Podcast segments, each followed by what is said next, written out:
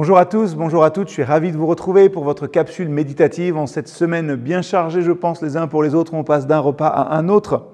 Juste un verset pour méditer aujourd'hui, un verset qui se trouve dans le premier chapitre de l'évangile de Luc, le verset 30. L'ange lui dit alors, N'aie pas peur, Marie, car tu as la faveur de Dieu.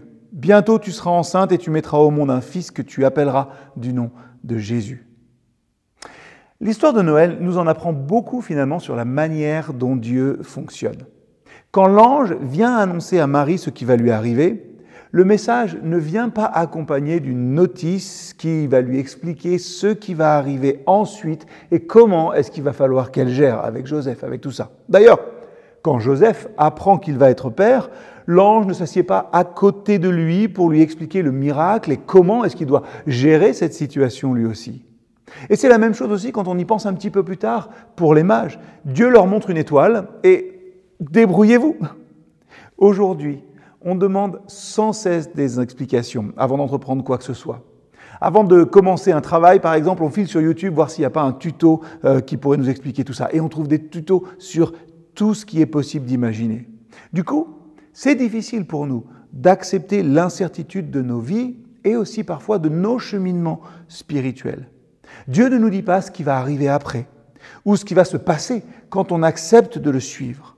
Il nous dit simplement de voyager léger, peut-être que vous vous souvenez de ça, et d'aimer généreusement.